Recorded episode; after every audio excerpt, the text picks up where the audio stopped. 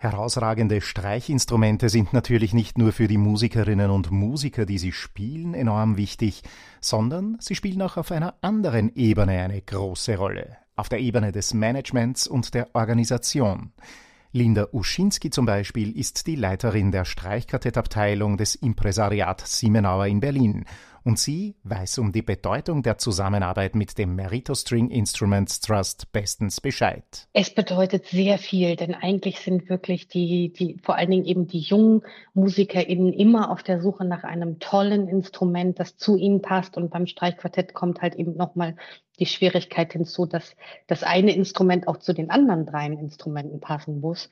Ähm, und es gibt einfach nicht genug Menschen, die sich dem ähm, das wahrnehmen und äh, sich da so sehr drum kümmern, wie der Wolfgang Habermeier das tut, ähm, dass er eben versucht, wirklich tolle Instrumente für tolle MusikerInnen zu finden, ähm, damit eben auch ähm, ja alles rund ist und zusammenpasst. Linda Uschinski verbindet im Zusammenhang mit Merito noch eine weitere Besonderheit. Also ich würde sagen, das Besondere ist halt ganz klar der Wettbewerb ähm, und äh, der Merito und, und das Impresariat Simmenauer. Wir haben eben das, das schöne Vergnügen miteinander, dass wir uns sozusagen das Leon Kuro Quartett teilen.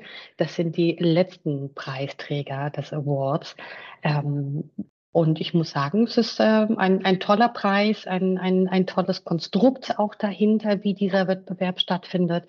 Es macht ihn wirklich einmalig. Einmalig sind auch die Instrumente, die von Geiger Matthias Honeck und Cellistin Maria Grün gespielt werden.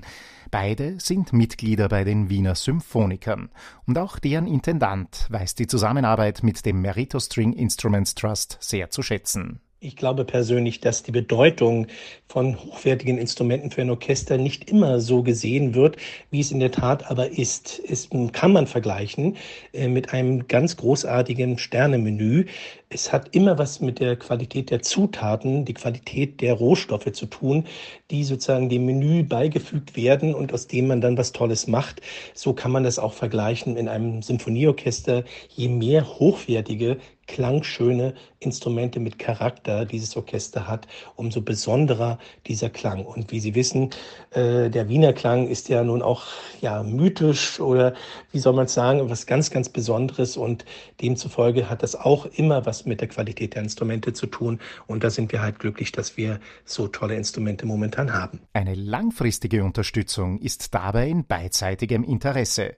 Kein Wunder also, dass die Anbahnung der Geschäftsbeziehung schon vor die Zeit von Jan Nast gefallen ist. Als ich 2019 zum Orchester kam, zu den Wiener Symphonikern, gab es bereits diese Kooperation mit Wolfgang Habermeier und seinem Unternehmen und den Wiener Symphonikern. So musste ich diese Beziehung nicht anbahnen.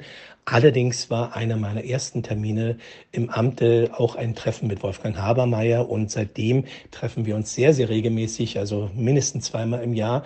Und er lädt mich auch zu bestimmten Veranstaltungen ein, was mich immer sehr freut. Und es ist wirklich ein sehr konstruktiver, von wirklich Respekt und natürlich auch großer Hochachtung geprägter äh, Dialog mit ihm, weil er sich ja wirklich sehr intensiv mit der Materie Instrumentenbau, Instrumentenmarkt und natürlich auch Geschichte auseinandergesetzt hat. Von der Seite kann ich auch immer viel von ihm lernen. Äh, jedenfalls äh, ist es wirklich eine tolle Beziehung und ich freue mich dann auch über die Zukunft und wer weiß, wie sich die Beziehung noch weiterentwickelt. Vielleicht ist das eine oder andere Instrument für die Wiener Symphoniker auch noch möglich.